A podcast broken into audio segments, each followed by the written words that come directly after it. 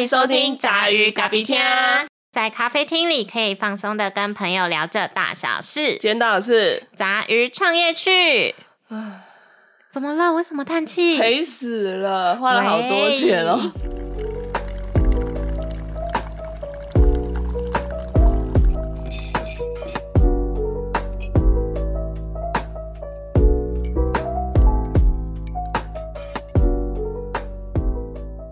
我是陈小姐，大家好，我是虎神。这一集呢，我们要跟大家公布我们即将做的大事。其实对蛮多人来说也不是什么大事啊，可是我们对我们来说是很大的事。对啊，我们就已经接近倾家荡产了。对，我们倾家荡产，然后就只为了做这件事。跟大家说，我们在十一月的时候呢，即将要开实体店面了。这虽然小小的啦，可是我觉得是是一个蛮温馨的空间。这样对，就是要怎么说呢？嗯，麻雀虽小，但五脏俱全。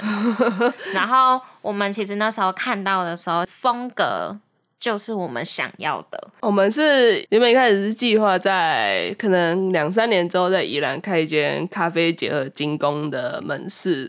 对，然后我们想说，好，那我们就在去年年底的时候决定要做这件事，然后就是两三年的沉淀期跟学习，然后在今年年初的时候就去做精工部分，而且你也考到证照了，嗯，然后陈小姐就去做咖啡，然后我们想说，哎，那我们要练习的话，那我们就去跑试。我们一开始是在做云端厨房，只跟外送平台合作，然后我们没有门，没有店面，没有门市，这样子，算是一个工作室的概念，嗯，对。可是因为我们就平常还是要上班，然后只有休假日的时候会上线，所以那个效益其实没有这么大。而且其实休假的话，我们也不是说有一个很固定的频率去做休，就是去休息，因为我们都是排班。我啦，我本身是排班的，所以可能是哦，这礼拜休礼拜二、礼拜三，那我下礼拜可能休礼拜一、礼拜五。所以这个部分的话，其实很容易在平台上面，就是你的。上线时间是不固定的，然后没有一定的频率，所以你没有办法去培养你固定的客人。对你只能说哦，我今天有上线，幸运的话就会有客人看到说哦，你刚好有上线，然后哎，你这家的咖啡好像还不错，蛮吸引我，然后就点了。但其实大多数的时候，我上线是比较没有单的。对，然后效益真的很低，然后反而比较多的都是，哎，邻居对面都说，哎，今天来一杯拿铁哦，这样子。他说啊，你没有开吗？你下次开什么时候？他说啊，要开的时候先先帮我做一杯拿铁哦。对，但我们也是努力了四个月啦。然后中间的时候也有在周末的时候尽量排休，每个月尽量排休一次周末，然后去跑一些市集的部分。我我觉得啦，这三四个月的成长里面，我们其实也算。但是还不错，就是哦，对面邻居至少都说哦，你有开的时候都固定帮我做个一杯，然后也有在市集的时候认识了很多不一样的人，不管是饮料产业或者是包子产业，就是虽然都可能是比较偏向都是餐饮业，但是。大家都还是会互相的给予彼此经验，然后也对，也得到了很多的收获。还有那个鸡蛋糕哥，就说：“哎，你们这咖啡很可以耶，什么时候要开一间店这样子？”对啊，想说，哎，大家都蛮推荐，我们可以就是哦，年轻啊，就闯一闯啊之类的，就是这是我们遇到在市集上的那些老板们给我们的啦。但当然也有人在现实生活中就问说：“哎，陈小姐，啊，你几岁？”我说：“嗯。”我我二十四岁，他说哈，你二十四岁，你确定哎，你要这么冲吗之类的？那我得到的回馈会比较多，是鼓励我去创业的人，但是遇到也蛮多，就是打击我说，哎，你要不要再多想一下，或者是再多沉浸个一下，然后或者是多去得到更多经验这样子，然后再来去做这件事。但我们的想法就是想说，因为我年轻，所以我觉得我可以直接去闯一闯。我觉得这是，就算我可能真的没有做好，或者是放弃了这件事情，但我觉得可以，就是至少在这个过程中，我还是有得到我想要的历练，然后以及我还有时间可以再重新来过。至少了不起就是回归社会，然后再。赚钱还钱嘛，就这样而已。就最差的状况其实就是这样，而且就是因为我还年轻，我才会想做这件事啊。如果我今天已经四五十岁，我我觉得我没有这个冲劲跟这个勇气去做这件事。嗯为什么就是提早开了的状态？是因为哦，因为我跑四级嘛，可是四级会有电压限制，然后再是哎，在四级的客人喝到我们咖啡，觉得我们咖啡不错的时候，就我们哎，你们有门市吗？我们咖啡蛮好喝的，会希望来直接来我们门市。对，可能可以就是有更舒服的空间，跟更多的时间可以跟我们聊天交朋友。对，然后我们那时候就很尴尬，就哦哦，我们就在做云端厨房哎，这样子。对。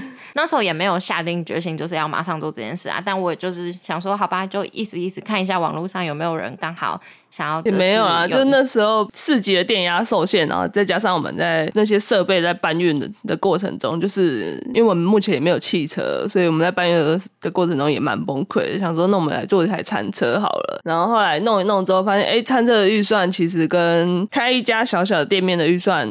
会是差不多的，然后就要去想说，哎，那我就是今天停车费啊，然后还有保养费啊，还有保险、保养保险，还有说，哎，我下一次的点要在落在哪里？那我会有这个点吗？然后去考量之后，就想说啊，那我们来找一家店。那我们本来是要找一间空白的那种门店面，对。然后后来发现，哎，这些东西在装潢上去的话，其实那些价格也都很可怕，蛮可观的啦。然后也不是说我们这种。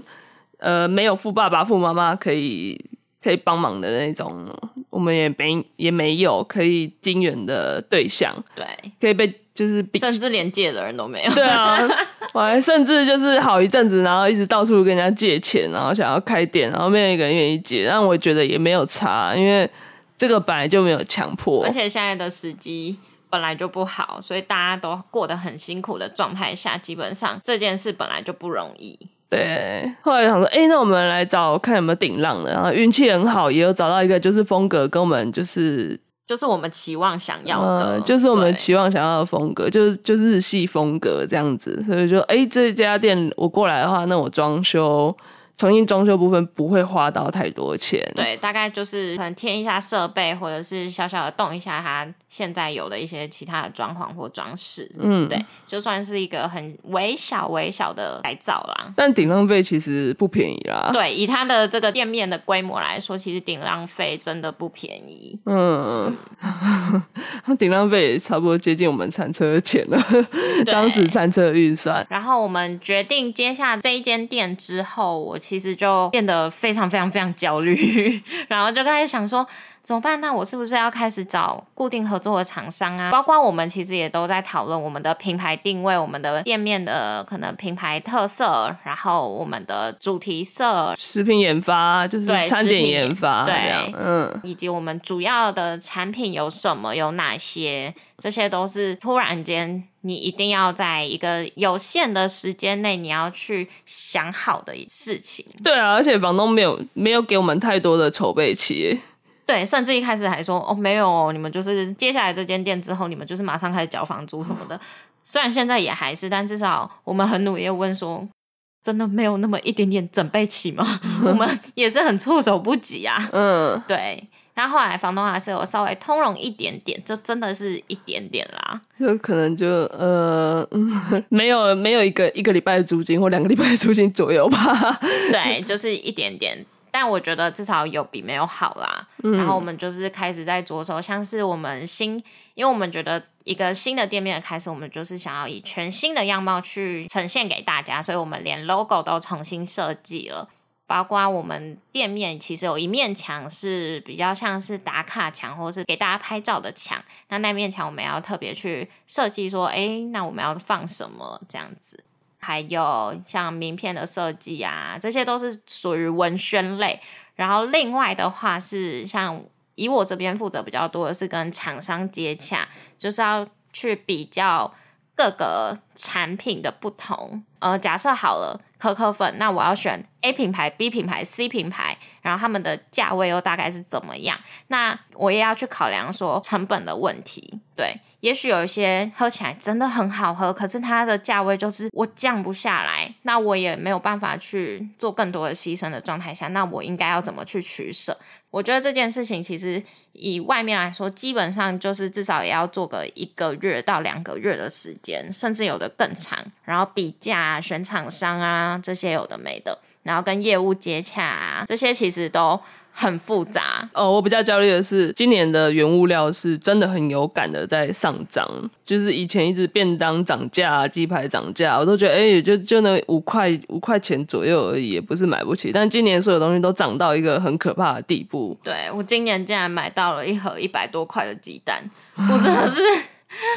觉得好痛哦，心很所以其实就是我们很努力的在，就是用最好的品质。对我们目前的价格公告区吧，台北是中山区，对我们是在中山区。嗯，然后的价格定位其实真的很，我很努力的在压价格。对我们还是希望，就是至少可能政府真的很努力的在涨价，但我们很努力的希望在帮这段时间内帮大家，就是不要再花更多的钱去买到买这一杯咖啡。对，因为我们像像我今天动辄出去外面喝一杯咖啡都是一百一百二一百三起跳。对，那我希望虽然我们开在台北市中山区，但我希望大家还是就是哦，可能早上就是需要一杯咖啡因啊。那我为什么要给大家这么大的压力？但是不代表说我给大家的东西是不好的，因为我很努力的在思考，我到底要怎么给大家好品质的东西，好品质的咖啡豆，好品质的鲜奶，然后去制作这一杯咖啡。那也许我可能一杯抽到的毛利真的不高，但我就是希望可以以这样子的心情跟心态，然后去分享，对，然后认识更多的朋友，对，因为我们的宗旨是什么？以咖啡会友，对，这是我们一直以来想传达给大家的我们的品牌概念。创业这件事真的是压力很大，就是也让也让我们两个啦，像你就晚上会失眠啊，然后像我那时候也是晚上睡觉脑袋都还开始跑那些有的没的数字，然后有一天我不是一整天都在算那个嘛毛利率什么什么的成本要怎么样怎么样怎么样。真的头很痛，就是也许创业大家都会觉得哇，你要光鲜亮丽的成为一个老板了诶但其实比起这个老板的头衔，我觉得更多的是接踵而来的压力，对，不会是那么轻易的说哦，对啊，我要当老板了，没有，绝对没有这么轻松，不会啊，就哦，对啊，我爸都帮我弄好了，没有，我们没有富爸爸，没有富妈妈，哦，我妈都帮我用好了，对，所以其实我们两个都是赌上。全部的一切，然后全心全意的，真的想要认真的去经营这间店。我们没有给自己太多的后路，保持着如果真的失败就是回来嘛。那成功，我们就是保持着很大的野心，想要就是努力的去支撑这间店。嗯，期望是会有人说你的咖啡少喝，但我们就是鲜奶啊，还是还是有秉持的，就是我们的精神啦，没有因为就是价格压低，然后鲜奶的部分或者是咖啡豆这些的东西都，我不知道听众朋友会不会对鲜奶这个部分有认知，就是鲜奶跟牛乳。还有保酒乳这三个东西是不一样的。鲜奶就是会百分之百的用生乳去制作，那牛乳的话，可能还会添加一些水啊、什么脂肪啊，这样特别去调整它的比例。那保酒乳更不用说嘛，它为什么可以放那么久？对，那我们的话，其实要跟大家说的是，外面那种很多的连锁咖啡店用的牛奶。就是牛乳，但我营业用吗？对，营业用牛乳，但那种的成本真的低很多，非常多。因为毕竟我这阵子比价下来，也真的是有非常有心得啊。对，然后它的成本低很多，乳脂含量又被特别调整过，所以是很好。拉花很好打奶泡的，就很适合拿来做咖啡。那我还是会选择用鲜乳，毕竟它是百分之百天然的东西。当然我会用全脂啊，毕竟要做咖啡真的是比较需要有油脂的鲜乳去制作。在这样子不能做取舍的情况下，我还是希望给给大家最好的东西，然后尽量不提高价格的贩售给大家。嗯，感觉在做公益。就也不是说做公益，就是你看我们每次去市集，其实我们去市集那么多，也都在送饮料。对啊，我们不是我们去市集这么多次，没有一次有回本过哎。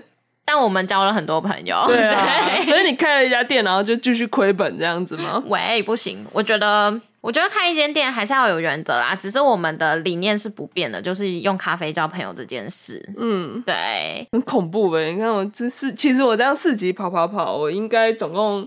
第一次的时候，因为要买一些不要含咖啡机，不要用咖啡机那些设备好了，就是我要试家用的桌子啊、布幕啊那些有的没的。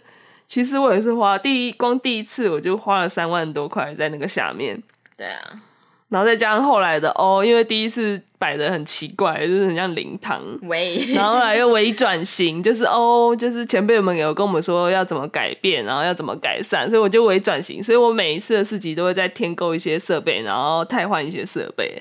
对，就是至少让让我们看起来可以更温馨一点。说好听一点，就是温馨一点这样子。嗯，就没有一次四级我们有赚钱诶，说实话。对，嗯，但我还是希望实体门市可以至少让我活下去吧。我已经全全就是把全职的工作都放在那里，我希望我还是可以至少养活自己，然后支撑这间店，那我就觉得没有问题。嗯，对，我会为了大家永远都开这样。嗯哦，我还是会有公休啦，只是还在决定时间。对，嗯 那之后实际的日期公告出来的时候，我再跟大家一起分享。嗯然后我到时候也欢迎大家来跟我们找我们一起喝咖啡，然后交朋友，可以聊聊天，然后说说你们的故事。那我们这一集的时间就差不多到这里喽。那如果喜欢我们的 podcast 的话，也可以在下面的留言跟我们说说你的想法。哎、有些人说我们都有点太短了诶，哈，可是我觉得很长啊，就是我觉得大家的注意力集中的时间本来就不一定啦，嗯，所以我觉得哦我希望我的 podcast 的时间会差不多落在十五二十分钟左右，嗯是一集这样子。那什么时候会超过？